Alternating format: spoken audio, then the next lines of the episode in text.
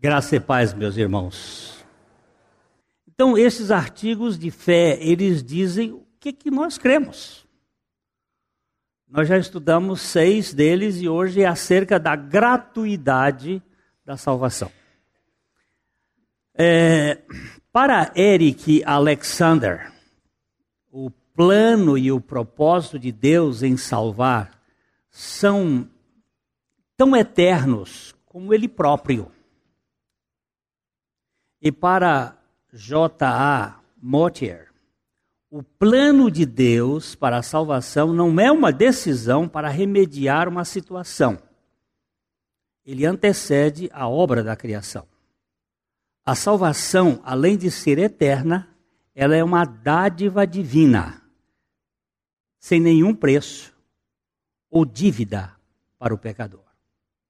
Esse parágrafo aqui valeria bastante tempo. Primeiro, o Alexander diz que o plano e o propósito de Deus em salvar são tão eternos como ele próprio. Não posso falar da salvação sem falar do próprio Deus e da sua eternidade. Ao criar o homem, Deus já tinha providenciado a salvação. Como vai, o Motier vai dizer, que o plano de Deus para a salvação não é uma decisão para remediar uma situação. Não é que depois que Deus criou, ele viu que o homem ia cair. Então ele providenciou um meio para consertar um problema que ia que aconteceu por causa da criação. Não. Ah, todos os nossos erros, todos os nossos erros, todos os nossos erros decorrem de não conhecer as Escrituras e o poder de Deus. Isso foi Jesus que disse. E Deus é onisciente. Ora, onisciente é que sabe tudo antes de tudo existir. E sabe tudo. Deus tem uma teologia chamada teologia do processo, esquisita beça, que diz que Deus ele aprende que ele sabe mais hoje do que sabia anteriormente. É uma coisa da mente humana, o ser humano é tão, é tão, ele foi tão inoculado pelo pecado que ele quer botar, nem que seja, eu não vou dizer dedal, que é muita coisa, um pingo da sua capacidade de dar solução para Deus. Não, meus irmãos. A salvação é divina e é eterna. Não só é eterna porque ela não acaba, é eterna porque ela não teve começo. A salvação não é o pecador dando o seu coração a Deus, mas Deus dando o seu filho ao pecador, como bem disse a W. Pink. Nenhum pecador jamais foi salvo por ter dado o coração a Jesus. Nós somos salvos, não somos salvos por termos dado, mas sim pelo que Deus deu. Aliás, eu só dei meu coração a Cristo porque Ele deu o seu filho a mim.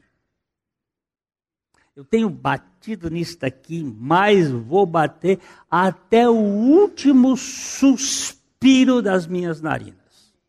Ó, oh, eu não me arrependo para ser perdoado. Porque eu fui perdoado, eu me arrependo. Preste bem atenção. Vou voltar aqui a contar a mesma história. Pastor Abuchaim três filhos. Menino. Menino é um bicho, é uma criatura divina. Mas quem administra é o capeta. O bicho é terrível. E quebraram o acordeão dele. O escandale. E agora? Quem quebrou? Que filho feio não tem pai. Botou os três assim: quem de vocês quebrou o meu acordeão? Silêncio profundo. Ninguém dizia nada. Aí ele tentou forçar a barra, mas acordo, mas mais profundo do que entre o Trump e, e, o, e o lá da Rússia, como é que chama? E o Putin. Acordo fechado, sem delação. Aí um deles vira e diz assim: se o senhor perdoar, eu conto quem foi. Olha só. Aí o pastor Abu Jaim disse: Este cara entende o que é graça. Ele disse: Está perdoado. Não precisou aquele dizer quem foi. O criminoso disse: Fui eu, pai. Entendeu? No momento em que nós conhecemos o perdão de Deus, o arrependimento vem. Nós temos um Deus que fez uma obra. O primeiro artigo deste, primeiro parágrafo deste artigo diz assim: cremos que a salvação é concedida gratuitamente a todos, sem distinção, segundo o Evangelho. Preste bem atenção. Nós vamos estudar lá mais para frente a relação entre evangelho e lei, a lei e o evangelho. Aqui é: cremos que a salvação é concedida gratuitamente a todos sem distinção, segundo o evangelho.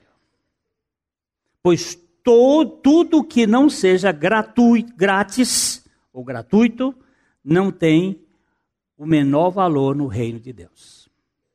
A salvação é uma dádiva de Deus, do Deus gracioso ao pecador indigno. Ela tem um custo muito elevado para ele, para Deus, mas nada custa ao ser humano. Ela é absolutamente gratuita.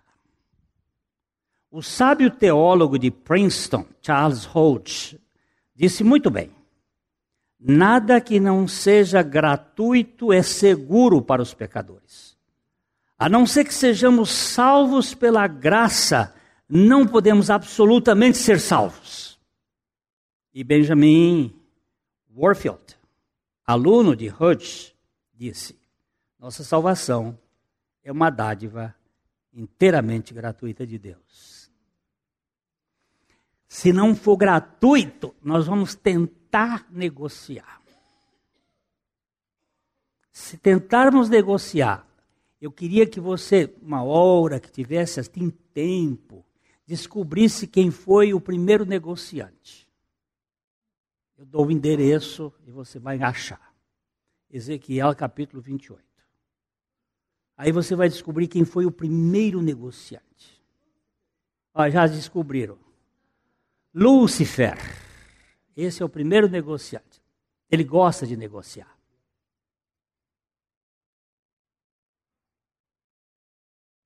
Ele gosta de negociar. Ele gosta de vender e comprar. Quando eu estive na, no Egito, no mercado do Egito, eu queria comprar um, uma bobagem lá que minha mulher gostou. Essas coisas de, de viagem. Era uma chaleira. E aí um amigo disse assim: não compre com o primeiro preço. Discuta o preço. Porque eles não gostam se você comprar com o preço que eles lhe dão. Prazer deles é negociar. E quando eu cheguei, perguntei para ele quanto custa este bully aí, essa chaleira. O cara disse 78 dólares. Ok? Eu disse, eu dou 10. E aí, não, e foi aquela conversa e nós chegamos a um preço de 28 dólares. Foi uma meia hora. Mas esse foi do 78 para 28. E foi diminuindo, eu aumentava, eu aumentava dois, ele diminuía cinco, e fomos e fomos. Deus não negocia conosco. Ele não tem mercado, não tem empório. E nós precisamos entender disto. O profeta Isaías foi preciso no preço da salvação. Nós vamos ler Isaías 55, 1. Ó todos vós, os que tendes sede, vinde às águas, e vós, os que não tendes dinheiro, vinde comprai e comei. Sim, vinde comprai, sem dinheiro e sem preço, vinho e leite está aqui. Isso aqui valeria até tempo a gente passar a manhã toda só olhando esse versículo. Há um imperativo: vinde comprai, mas sem dinheiro e sem preço não é compra, meu irmão. Nós não podemos comprar sem dinheiro e sem preço. Mas ele diz: vinde comprai, sem dinheiro e sem preço. Vinho e leite. Lembre-se que são duas figuras: vinho é o tipo da alegria da salvação. E leite é o tipo da nutrição da palavra de Deus. A palavra de Deus é o genuíno leite espiritual. O Espírito de Deus envia o convite evangelístico a Israel para retornar. É o profeta que estava fazendo um convite para retornar e ao mesmo tempo convida a todos, sem distinção, em toda parte, para a festa do Evangelho. Tudo que é necessário é uma consciência da necessidade, da sede. As bênçãos são as águas do Espírito Santo, o vinho da alegria e o leite da boa palavra de Deus. Eles são dons gratuitos da graça, sem dinheiro algum e sem qualquer preço. O único requisito para a satisfação é a sede de Deus dada por Deus. É a sede de Deus dada pelo próprio Deus. Nós lemos em Apocalipse 22, 17, o Espírito e a noiva dizem: Vem. Aquele que ouve, diga: Vem. Aquele que tem sede, venha. E quem quiser, receba de graça a água da vida. Vem. Sede de Deus. Eu estava. Nós fomos para um congresso na Argentina. Vou contar aqui para vocês. Depois o nosso amigo disse: Vamos caçar. Você já caçou alguma vez na vida? E há muitos anos. Quando eu era menino, o último tiro que eu dei, eu tinha 17 anos. Naquele tempo eu estava com 67, portanto, há 50 anos. Ele disse: Vamos numa fazenda de caça. Vamos caçar. Aí nós fomos caçar caçar é, cervo. Não sei se vocês já ouviram um versículo diz que como o cervo brama pelas correntes das águas, assim a minha alma clama por ti, ó Deus. E eu me embrenhei por dentro da mata com um fuzil, com, com um guia, e no meio da mata eu comecei a ver o bramido do cervo.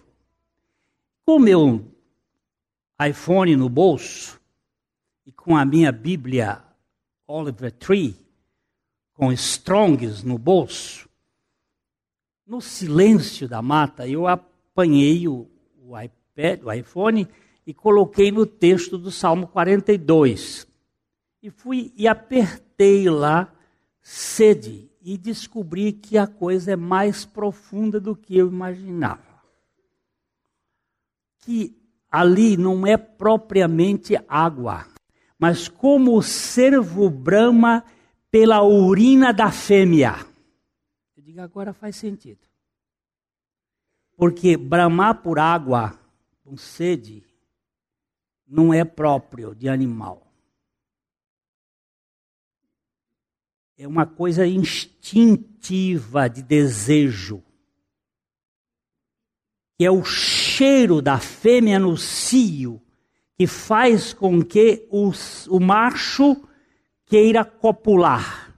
Nesse estado é um desejo profundo, uma sede da alma do animal. Ele brama. Minha alma tem uma, um desejo de Deus que é provocado pelo próprio Deus no meu ser. Eu te quero. Eu te quero porque tu me quiseste. E tu me quiseste tanto que eu te quero um pouco. Eu te quero. E quero te querer porque o teu querer fez com que o meu querer te quisesse. Isso é um poema de um irmão lá do primeiro século que, chorando o desejo por Deus, a sede de Deus, busca Deus. É Deus que coloca isso em nós.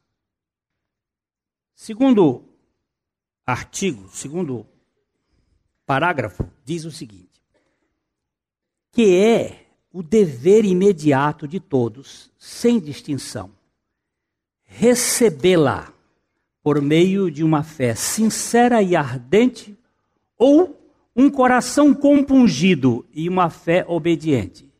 Sem contrição e fé não há salvação. A Trindade nos dá todas as realidades espirituais para que possamos ter a reação espiritual. Sem vida espiritual, não há reação espiritual do morto.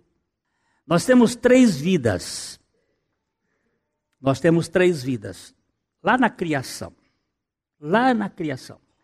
Lá em Gênesis, por favor, coloca Gênesis 2, 7 lá em, na criação, lá no momento da criação, Deus colocou em nós vida em três lugares ou vidas diferentes em três lugares. Diz aí.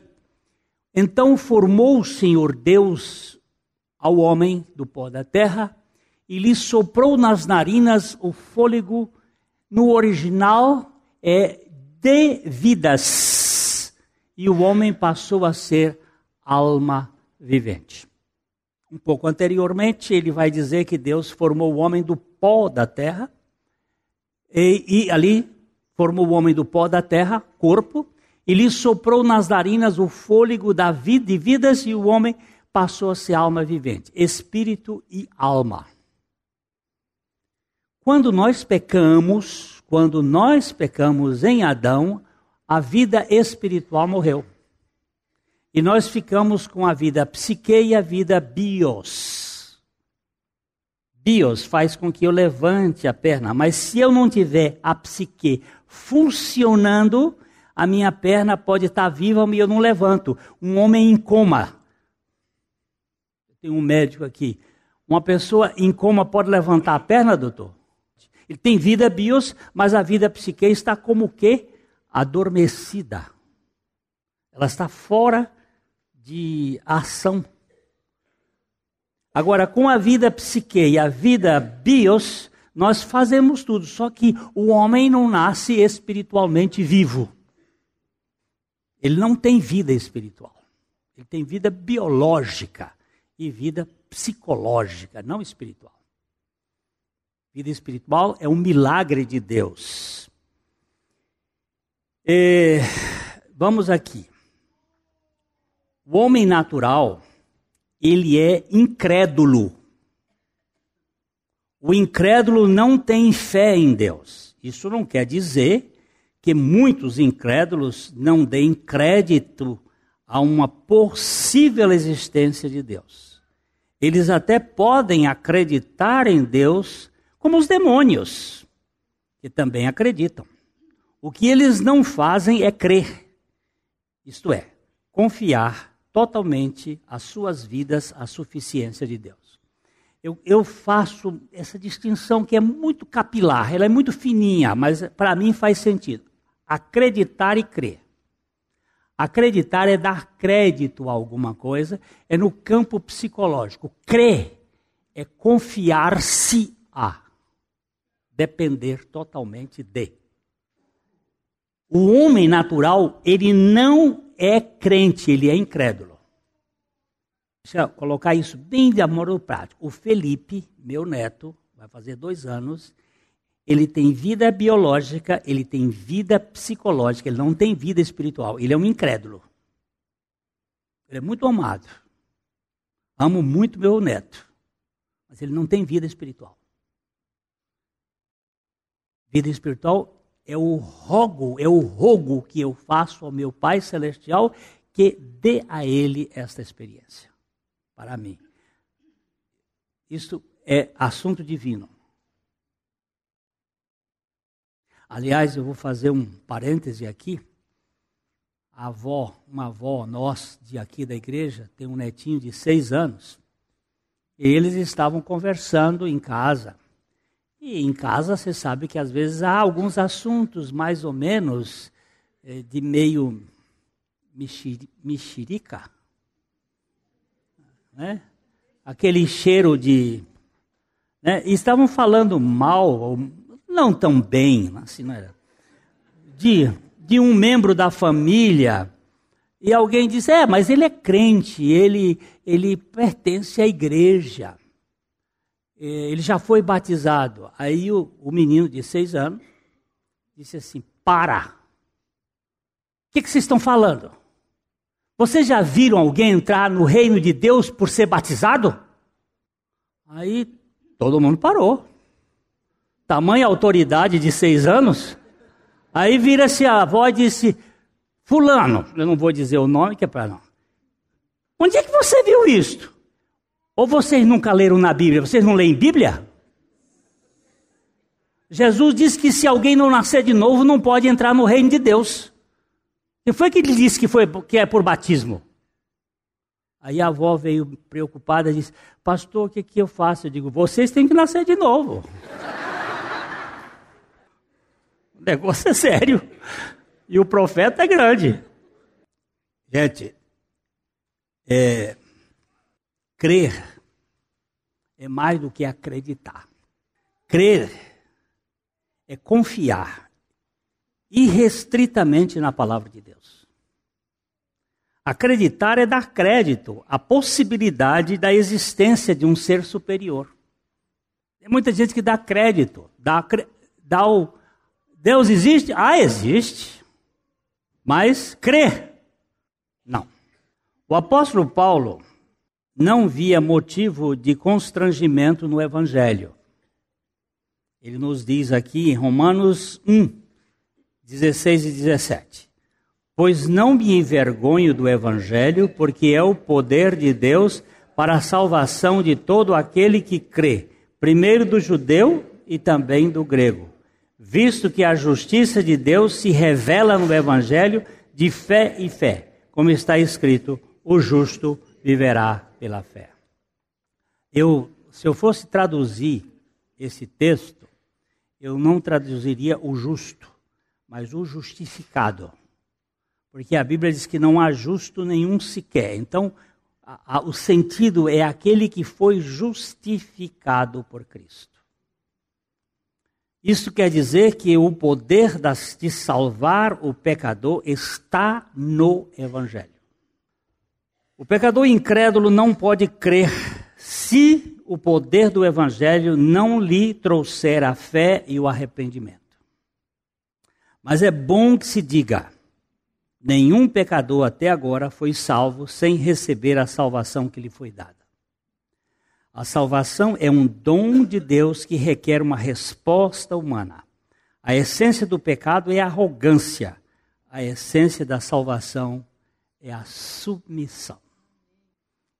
Eu fui no hospital evangélico há muitos anos atrás, a pedido de uma pessoa. Eu vou contar dois exemplos. A pedido de uma pessoa que queria que eu visitasse lá um homem que estava muito mal, que estava muito mal, não, estava muito ruim, mas é, ele precisava de uma visita pastoral. Quando eu entrei, ele virou e disse: Quem é você? O que você está fazendo aqui? Eu fui falando. Aí ele disse: Pode ir embora. Não interesso em ouvir. Eu quero ir para o inferno. Minha alma é do diabo. Eu não quero saber nada. Foi e me escorraçou. Perfeitamente. Quase que eu disse boa viagem. Mas podia falar isso. Outra vez, uma menina veio estudar de fora, aqui em Londrina, foi fazer curso da universidade. Linda, linda, nos seus 17 anos, a beleza singular. Nunca tinha recebido um não na vida. Um namoradinho deu um não para ela. Ela cortou os dois punhos tentou suicídio, as amigas pegaram no. Onde mora estudantes, como é que chama? República. Levaram para o hospital. Ela muito agoniada, os pais vieram de fora. Aí veio um parente aqui pedindo se um pastor podia ir lá ver, visitar. Fui lá, eu. Quando eu entrei no quarto, ela disse: Vai embora daqui que eu quero morrer. Toda amarrada. Essa estava contida. Vai, quero morrer, quero morrer. Eu disse: Mas Deus também quer que você morra. A coisa que Deus mais quer é que você morra, porque você não presta nem para se matar. E eu fui muito, muito duro com ela. Você é tão ruim, é tão perversa, é tão indigna e tão incompetente que nem cortou a, veia certa. E aí eu fui apertando e ela, quem é você? Eu digo, eu tenho uma história para contar para você aqui. Peguei a Bíblia, aquela dos Gideões, apanhei, ela me cuspiu umas duas vezes, mas não deu para chegar perto, porque ela estava com a língua grossa. E eu li para ela a morte de Cristo e a nossa morte com Cristo. E ela disse: Como ninguém me contou isso antes? Eu digo, eu também não sabia. Mas a morte de Jesus foi a nossa morte. E a ressurreição de Jesus é quem dá vida. E ela disse assim: Eu recebo isto. Olha só, eu recebo isto. Tudo bem, se você recebe, é sua. Me solta. Eu não posso lhe soltar, porque não fui eu que te prendi. Mas eu vou chamar. Chamei a enfermeira, a enfermeira disse: Eu não posso, porque isso aqui é só o médico. Aí chamaram um médico, o médico veio, médico disse, ela disse, pode me soltar. O médico disse, eu não posso, tem que chamar o médico responsável. Eu digo, não, pode soltar. Por sua conta eu solto. Não, por minha conta não. Por conta de quem a libertou. Eles soltaram. Hoje, a senhora, eu não vou dizer o nome dela, esposa do desembargador num outro estado, vive feliz em Cristo Jesus. Um não recebeu, o outro recebeu. Eu não sei explicar. O pecador incrédulo não pode crer. Se o poder do Espírito do Evangelho não lhe trouxer a fé e o arrependimento. É esse? De baixo. Ninguém pode explicar como o rebelde, como Saulo de Tarso, se tornou Paulo, o apóstolo de Cristo. Certamente mas certamente ele recebeu a Jesus quando foi convencido do seu pecado de incredulidade. Porém, a fé que recebe a Cristo precisa ser acompanhada pelo arrependimento que rejeita o pecado, disse com propriedade John Stott. A fé que recebe é acompanhada do arrependimento que tem nojo da gente. Terceiro, é, Jesus, é, o que não há, que não há impedimento nenhum à salvação do maior pecador que exista sobre a terra, a não ser a sua própria perversidade e rejeição voluntária dela. Ou seja, é o pecador o único responsável pela sua incredulidade e rebeldia. Jesus disse que é o incrédulo pecador. Jesus disse que o incrédulo pecador, mesmo sendo um excelente religioso, não pode vir a ele. Em João 5:40, contudo, não quereis vir a mim para terdes vida. Essa palavra foi dita aos fariseus religiosos. Segundo a Bíblia, ninguém busca Deus. Logo, ninguém pode vir a Cristo se o Pai não o trouxer. Mas aquele que for convencido pelo Espírito Santo precisa receber a Cristo como um dom. Os dois lados andam juntos, como a luz e a visibilidade. Onde há luz, eu posso ter visibilidade. Mas onde há luz, eu posso também fechar o olho e não querer enxergar. Eu não sei por que, que eu não quero crer. E não sei por que, que alguém crê. Existia um, um livro, quando eu era menino, chamava Pérolas Esparsas. Alguém conheceu esse livro aqui? Ó, ó, Pérolas Esparsas. Era um livro, contava umas histórias. Tinha uma história do seu João. Seu João era um, um bêbado. Todo final de semana tinha feira na cidade.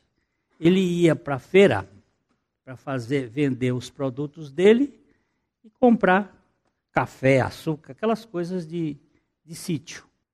Mas ele toda vez que ele ia lá, ele tomava uma branquinha. E enchia a cara e voltava de lá com os alforjes cheios de, de, de mercadorias que ele tinha comprado, mas bêbado. Ele chegava em casa, metia o cacete na mulher, nos filhos, e cachorro, gato, e saía tudo. E uma dessas vezes que ele foi lá na cidade, né, encontrou um, um grupo na praça pregando. E pregaram Jesus, e ele creu. E estavam cantando um cântico, cantaram lá várias vezes. Meu coração era preto mas Cristo aqui já entrou. E com o seu sangue, mais alvo que a neve tornou. E ele vinha montado na mula e cantando mal cantado, meu coração era preto. Aí a mulher virou e disse: Vixe, lá vem o João bêbado. E eu vou todo mundo apanhar aqui agora. O cacete vai cantar. E aí todo mundo, menino correndo para dentro do mato e mulher escondendo, e ele dizia assim: Gente, não vai embora, o velho João morreu. Aí agora que está pior. A cachaça tomou conta, o velho João morreu. Essa era a história do velho João morreu, que tem que acontecer. Tem que acontecer. Se não acontecer, não aconteceu. A salvação é de Deus. O pecado é a rebeldia e a rebeldia são do homem. Nós lemos aqui em Atos 13, 46. Então Paulo e Barnabé, falando ousadamente, disseram: Cumpria que a vós outros, em primeiro lugar, fosse pregada a palavra de Deus. Mas, posto que a rejeitais e a vós mesmos vos julgais indignos da vida eterna, eis aqui que voltamos para os gentios. Paulo estava dizendo numa sinagoga, ele e Barnabé, para os judeus: olha, nós viemos pregar o evangelho para vocês, mas vocês não receberam, vamos pregar para os gentios. Quatro, que essa rejeição da parte do ingrato pecador trará sobre ele a mais severa condenação. Assim, quem crê será salvo. E quem não crê já está condenado, não será condenado, já está condenado. Por isso, saiba, o pecado do incrédulo, ou o pecado da incredulidade, é o único responsável pela sua condenação. O seu pecado de incredulidade é o único responsável pela sua condenação. O meu pecado de incredulidade. Ninguém pode crer se o Espírito Santo não o convencer. E tudo indica que o Espírito Santo não convence aquele incrédulo que obstinadamente não crerá. Eu não sei porquê. Vamos ler João 3, 18 e 19. Quem nele crê não é julgado. O que não crê já está julgado, porquanto não crê no nome do unigênito Filho de Deus. O julgamento é este que a luz veio ao mundo e os homens amaram mais as trevas do que a luz, porque as suas obras eram más. Ele não diz quem a quem nele crê não é julgado. O que não crê será julgado. Ele não diz, já está julgado. Vê-se que o Espírito Santo não convence a muitos, neste caso, estes que não são convencidos são os que obstinadamente se rebelam voluntária e contumazmente em suas almas contra Deus? O fato de alguns serem convencidos e outros não traz o grande problema da compreensão para a mente limitada do ser humano. Por quê? Por que, que alguns creem e outros não? Eu sei que eu tenho que pregar a todo mundo. E sei que o Evangelho vai ser crido e que o Espírito Santo vai ser, vai ser quem vai convencer o pecador a crer no Evangelho. O fato é, os que se rebelam e não creem sofrerão um maior castigo. Mateus 11, 20. Passou então Jesus a increpar as cidades nas quais ele operara numerosos milagres pelo fato de não se terem arrependido. E o Senhor disse que haverá menor rigor para cidades como Tiro e Sidom do que para cidades rebeldes do seu povo. Eu não sei porquê. Isso trata de um, um, uma economia que ultrapassa a minha capacidade. Alguém indagou. Estes que não creem, não creem porque não podem crer ou não creem porque não querem crer? O meu ponto de vista é duplo. Não creem porque estão limitados, tanto pela incapacidade de querer, como pela impossibilidade de crer. Não crê. Não crê. Havia uma senhora lá na igreja onde eu fui pastor no Rio de Janeiro, mas antes, quando os pais, os avós da, da Carmita, da minha esposa, o avô era, era pastor lá, depois o pai dela. E tinha um menino lá que chamava Gessé, e a mãe dele dizia assim: não gasta tempo com Gessé, porque evangelho não é luz para pé de Gessé.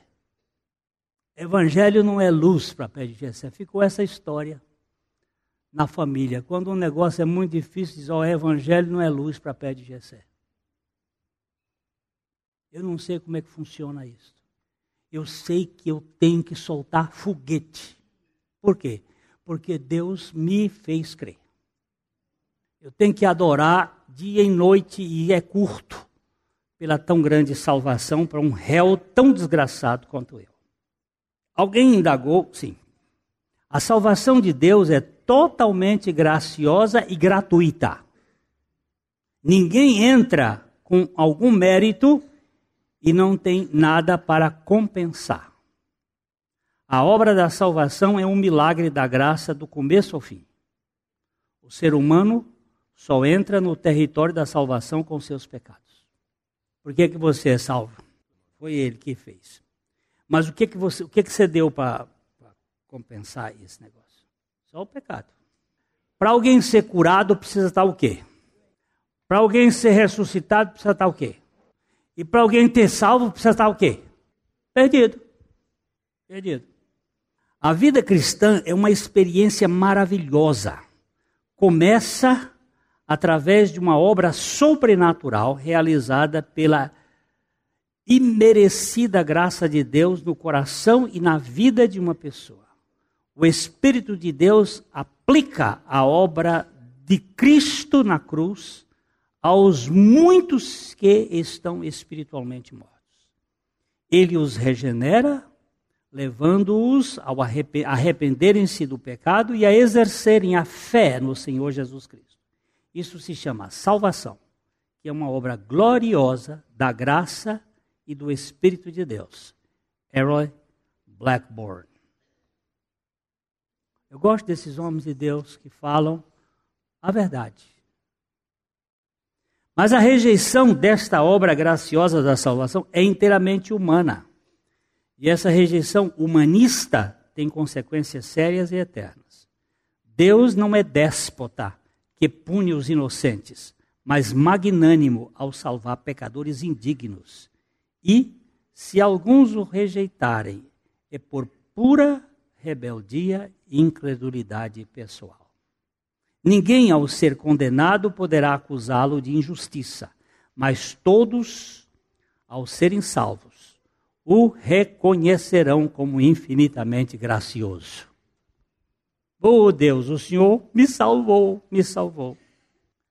Posto que a punição dos rebeldes é inteiramente justa, uma vez que Deus não é obrigado a salvar ninguém, e a condenação do pecador, incrédulo e rebelde, é em tudo perfeitamente correta, a condenação do pecado é universal e totalmente justa, mas a salvação do pecador é pessoal e completamente graciosa. Essa frase final aqui, ó, a condenação do pecado é universal e totalmente justa. A condenação do pecado é, é universal e totalmente justa. Mas a salvação do pecador é pessoal e completamente graciosa. Todos, sem exceção, estão perdidos. Todos, sem distinção, podem ser salvos. Guarde essa palavra aqui no ouvido. Todos, sem exceção, estão perdidos. Todos, sem distinção, podem ser totalmente salvos. Essas são duas palavras importantes. 1 Tessalonicenses, 2 Tessalonicenses 1, 9 e 10. Estes sofrerão penalidade de eterna destruição, banidos da face do Senhor e da glória do seu poder, quando vier para ser glorificado nos seus santos e ser admirado em todos os que creram naquele dia, porquanto foi crido entre vós o nosso testemunho. Aqui você vai encontrar os que sofrerão penalidades e aqueles que vão ser glorificados com o Senhor porque creram. A salvação do pior pecador é graça pura e gratuita. Mas a condenação do melhor pecador é perfeitamente justa. Não seja obstinado, nem presunçoso, mas creia. No dia, no dia que Pedro pregou, no, pregou lá no Pentecostes, ele fez uma pregação. Quando ele terminou a pregação, o, a multidão disse: Que faremos então, varões e irmãos? Ele disse: Arrependei-vos cada um de vós, e creiam. E cerca de 3 mil pessoas creram e foram batizados. Pois não, ele está citando aqui Romanos 1, mostrando do versículo 18 em diante, que Deus tem uma revelação universal para todas as pessoas do seu divino poder, da sua divindade, da sua criação que claramente se percebem. Quando a gente olha este púlpito aqui, eu tenho que dizer que este púlpito aqui, ele é fruto de um marceneiro. Eu posso não conhecer esse marceneiro, mas ele está por trás dessa criação, porque, tem, porque aqui tem muita ordem, tem muita coisa que foi feita com caprichos matemáticos. E o universo, ele fala de Deus, e eu não posso negar a existência deste Deus. Agora, a justiça própria do homem, ela é muito arrogante. E nós queremos negociar com Deus. E a gente fica querendo saber e querendo saber. Eu estava passeando com meu neto lá num bosque que tem no seu condomínio e ele me fez uma pergunta por cerca de umas 30 vezes, a mesma. Ele pegava um monte de folha no chão. Que é isso, vovô? Eu digo, folha velha que caiu da árvore. Ele jogava no chão. Folha velha. Que é isso, vovô? Eu digo, folha velha que caiu da árvore e aqui ela vai adubar o chão. Folha velha. Que é isso, vovô? E eu respondi todas as vezes para ele, sabe por quê? Eu vi um, um, eu vi uma história que me emocionou muito. Eu chorei naquele dia. Um senhor já de idade, já meio velhinho, cabeça branca, igual o irmão Joaquim. É, ele estava sentado numa praça e o filho do lado lendo o jornal. E o velhinho já, assim, meio. Passa um pardal e pousa-se no chão. Aí ele pergunta para o filho assim: O que é isto? O filho baixa o jornal, olha e diz: Um pardal. Volta a ler. Aí o senhor passa um tintim e pergunta assim: O que é isto?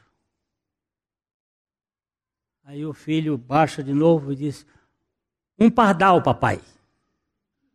Aí ele torna a ler. Aí o velhinho faz e diz: O que é isto? Eu não já disse para o senhor que é um pardal? Aí ele sai, o velhinho sai, vai lá na casa pega uma, uma caderneta, vem e abre a caderneta e diz assim: Dia tal, meu filho caçula tem três anos. Nós estávamos sentados em um lugar, apareceu um pardal. E ele me perguntou: O que é isto, papai?